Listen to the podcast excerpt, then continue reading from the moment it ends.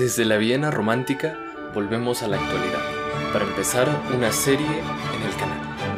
A través de ella daremos un panorama general de la ópera y su historia. Sean todos bienvenidos a Psicología, Música e Historia. Esto es Risas y Tragedias, capítulo 0, Introducción. Estamos escuchando la obertura de las bodas de Fígaro de Mozart interpretada por la Orquesta Filarmónica de Nueva York, dirigida por Leonard Bernstein. Lo más probable es que al pensar en la ópera nos imaginemos algún teatro del siglo XIX, con una señora vestida de valquiria a los Looney Tunes. O bien que nos imaginemos a algún señor gritando en italiano frente a una audiencia de aristócratas y de la realeza. Pero la ópera tiene una historia muy rica y compleja historia que trasciende continentes y culturas, pero sobre todo una historia que sigue escribiéndose en este mismo momento.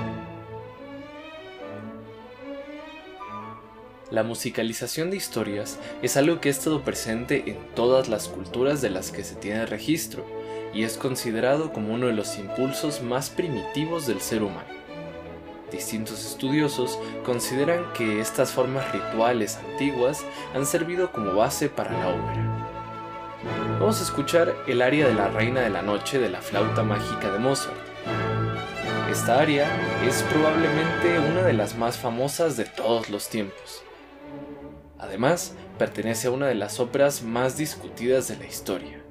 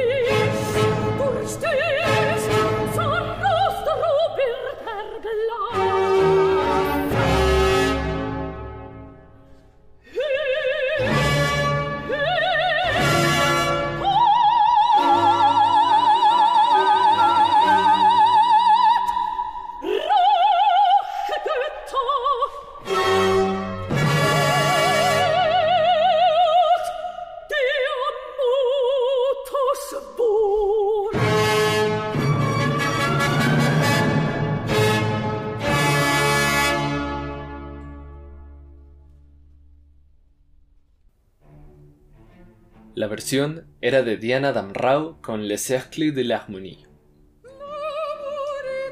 En este momento estamos escuchando el aria L'amour est un oiseau rebelle, de la ópera Carmen, compuesta por Georges Bizet. Esta versión es interpretada por María Calas y el coro René Duclos.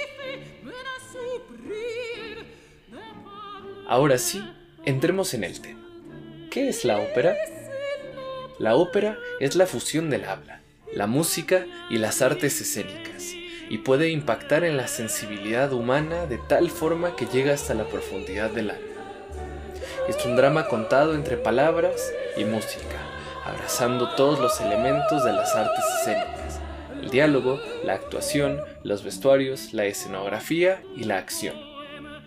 La combinación de la música con el habla logra una intensidad expresiva y emotiva que ni el habla ni la música pueden alcanzar por sí mismas. La ópera es la proyección de la sociedad en la que surge, por lo que el estudio de la ópera es el estudio de la cultura en general. A través de los siglos, la ópera como forma de arte evolucionó en varios formatos y subgéneros. Existen óperas en las que hay un flujo continuo integrado de diálogos y música, y existen óperas que tienen sus números musicales separados por diálogos hablados, como la ópera cómica, el singspiel y la opereta. Uno de los primeros ejemplos del uso de la palabra ópera se encuentra en el primer volumen de Raccotta de Drama, una colección de libretos publicada en 1635. Otro ejemplo podría ser Le nozze di Tetti di Peleo, de 1639, de Orazio Prisiano. Desde Italia llegó a Inglaterra y alrededor del siguiente siglo se extendió a Francia y Alemania. A pesar de lo anterior, hasta el siglo IX se utilizaba el término ópera de manera infrecuente, por preferir otros términos como favola in musica, favola pastorale, drama per musica, feste teatrale, tragedia, tragicomedia, entre otros.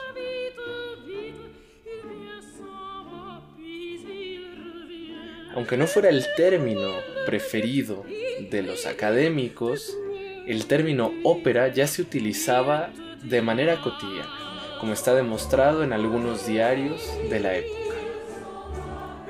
A lo largo de los últimos cuatro siglos, distintas convenciones y debates han surgido en el mundo operístico.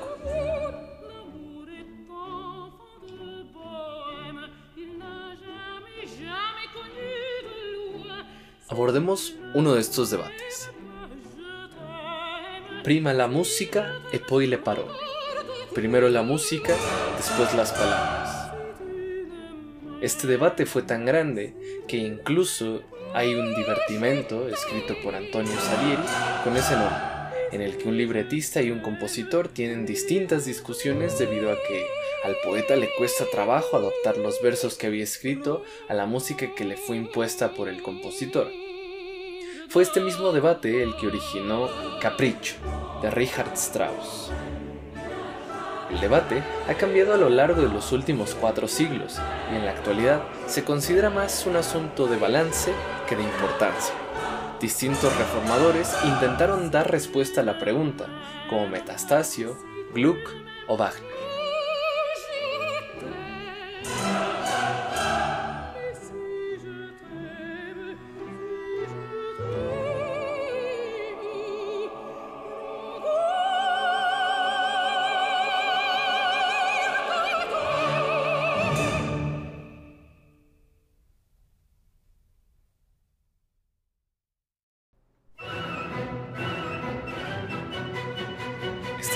El coro del yunque del segundo acto de Il Trovatore, de Giuseppe Verdi, interpretado por el coro de la Orquesta de Londres, la Orquesta Filarmónica Nacional y dirigida por Richard Bonny. A lo largo de la historia de la ópera, todas sus formas, se pueden distinguir dos tipos fundamentales. Aquel en el que la música es el tema principal y aquel en el que hay más o menos igualdad entre la música y los demás factores. El primer tipo a veces se llama ópera para cantantes, un término al que se le atribuye cierto desprestigio injusto. Ejemplos de este tipo son las óperas de Rossini, Bellini, Verdi y de hecho de la mayoría de los compositores italianos. La flauta mágica de Mozart también es una ópera para cantantes, en la que un libreto complicado, inconsistente y fantástico se redime con una de las músicas más bellas jamás escritas. El segundo tipo, representado por óperas como las de Lully, Rameau y Gluck, sin mencionar a los dramas de Wagner, depende para su efecto de un equilibrio de interés entre muchos factores diferentes, de los cuales la música es solo uno, aunque el más importante. Teóricamente, parecería que debería existir un tercer tipo de ópera, en el que la música está definitivamente subordinada a las otras características. De hecho, las óperas más tempranas eran de este tipo, pero se encontró que su atractivo era limitado y que era necesario admitir una participación más completa de la música para establecer la forma sobre bases sólidas. En consecuencia, una ópera no es solo un drama, sino también un tipo de composición musical, y esto se aplica incluso a aquellas obras que incluyen diálogo hablado, el punto exacto en el que tal obra deja de ser una ópera y se convierte en una obra teatral es difícil de precisar, excepto decir que si la omisión de la música hace imposible realizar la obra en absoluto o altera su carácter fundamental, entonces debe considerarse como una ópera.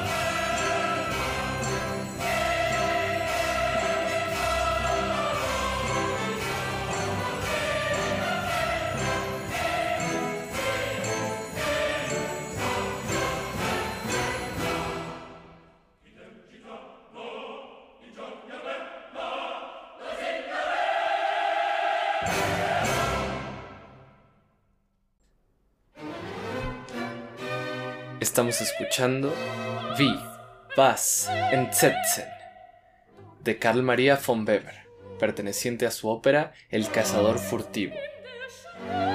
Esta es la versión de Bruno Weil.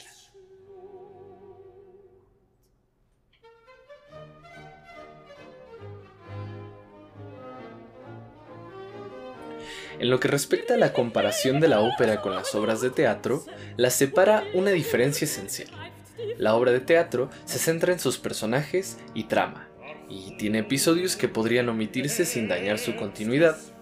Por otro lado, el libreto de la ópera se centra en los episodios y pareciera requerir secciones en las que no se contribuye necesariamente al desarrollo de la acción, en forma de danzas, coros, ensambles instrumentales o vocales. Aún las arias son interrupciones a la trama, y su equivalente en el teatro sería el monólogo. Tanto la trama como la caracterización en la ópera tienden a ser presentadas a grandes rasgos, teniendo además menos eventos y menos complejidad en las interacciones. Lo sutil tiende a ser logrado a través de lo musical.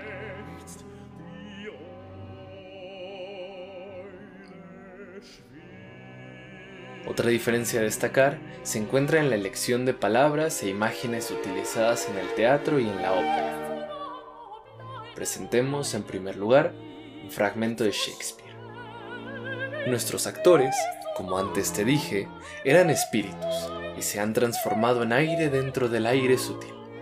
Como se desvaneció esta fantástica visión, falta de base real, así las soberbias torres, los suntuosos palacios, los solemnes templos y la misma intensidad del globo con cuanto existe se disolverá sin dejar el más leve residuo. Nosotros somos la estrofa de la que se fabrican los sueños. Nuestra corta vida se redondea con un sueño.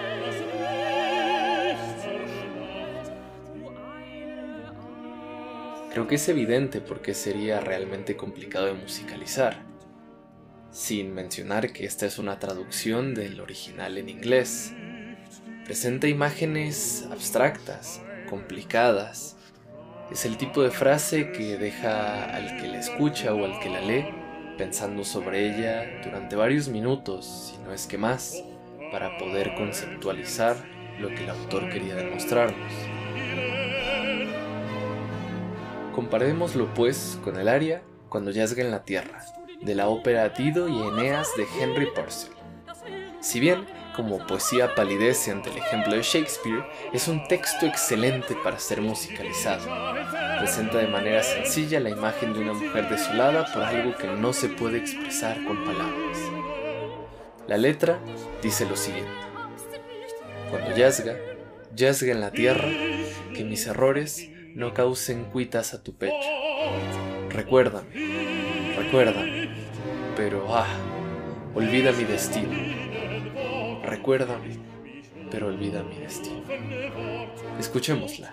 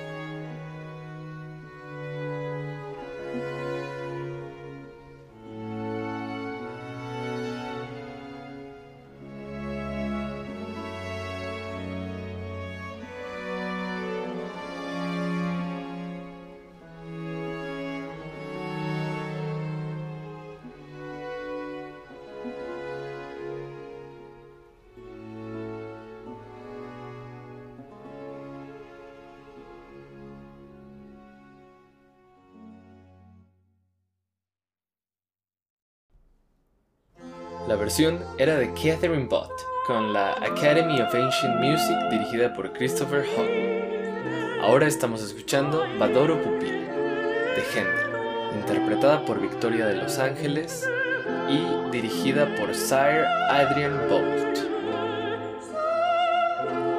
A lo largo de su historia, la ópera ha sido elogiada y censurada en los términos más fuertes. Fue elogiada por sus creadores como el deleite de los príncipes, espectáculo más noble jamás creado por el hombre. Ni la poesía ni la música de una ópera deben ser juzgadas como si existieran en el vacío. La música es buena, no si resulta ser una pieza de concierto exitosa, sino si es apropiada y adecuada para la situación particular en la ópera donde ocurre. De manera similar, la poesía es buena no porque se lea bien por sí sola, sino principalmente si al encarnar una idea dramática sola, proporciona oportunidades para un tratamiento musical y escénico efectivo. Tanto la poesía como la música deben entenderse solo en combinación entre sí y con los demás elementos de la obra. Es cierto que se pueden considerar por separado, pero debería hacerse solo con fines de análisis. En realidad, están unidas como los elementos de hidrógeno y oxígeno están unidos. No es simplemente la combinación de elementos lo que le da a la ópera su peculiar fascinación, es la fusión producida por la mutua analogía de palabras y música, una unión enriquecida y clarificada aún más por la acción visual. La ópera no existe si faltan la música o el texto. Aquí quiero hacer un paréntesis para hacer notar que antes de Wagner, el libretista y el guionista eran roles que no estaban unificados bajo la misma pluma, aunque en la actualidad la tendencia apunte en esa dirección. Comparada con otras formas musicales, la ópera tiende a ser más simple, con ritmos más sencillos y con menos pasajes contrapuntísticos, aunque existen excepciones, como por ejemplo los dramas musicales de Wagner. Al mismo tiempo, las partituras operísticas son más variadas en cuanto a color y variedad instrumental en primer lugar por su duración y en segundo por la búsqueda de efectos dramáticos por parte del compositor.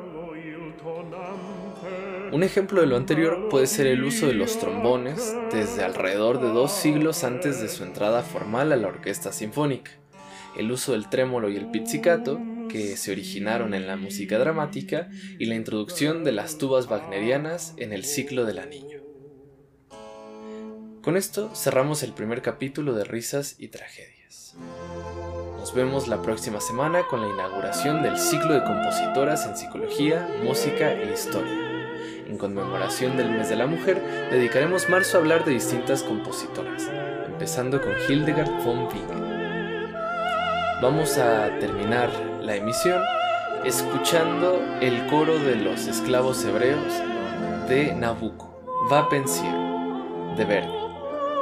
La letra dice, vuela, pensamiento con alas doradas, pósate en las praderas y en las cimas, donde exhala su suave fragancia el dulce aire de la tierra natal. Saluda a las orillas del Jordán y las desnutridas torres de Sion. Oh, mi patria tan bella y perdida. Oh, recuerdo tan querido y fatal. Arpa de oro de fatídicos bates, ¿por qué cuelgas muda del sauce? Revive en nuestros pechos el recuerdo que hable del tiempo que fue, al igual que el destino de Solima, canta un aire de crudo lamento, o que te inspire el Señor una melodía, que infunda valor a nuestro padecimiento. Al padecer, valor. Esta pieza está inspirada en el Salmo 137. Se convirtió en un himno para patriotas italianos, quienes, identificándose con el pueblo hebreo, buscaban la unidad nacional y la soberanía frente al dominio austriaco.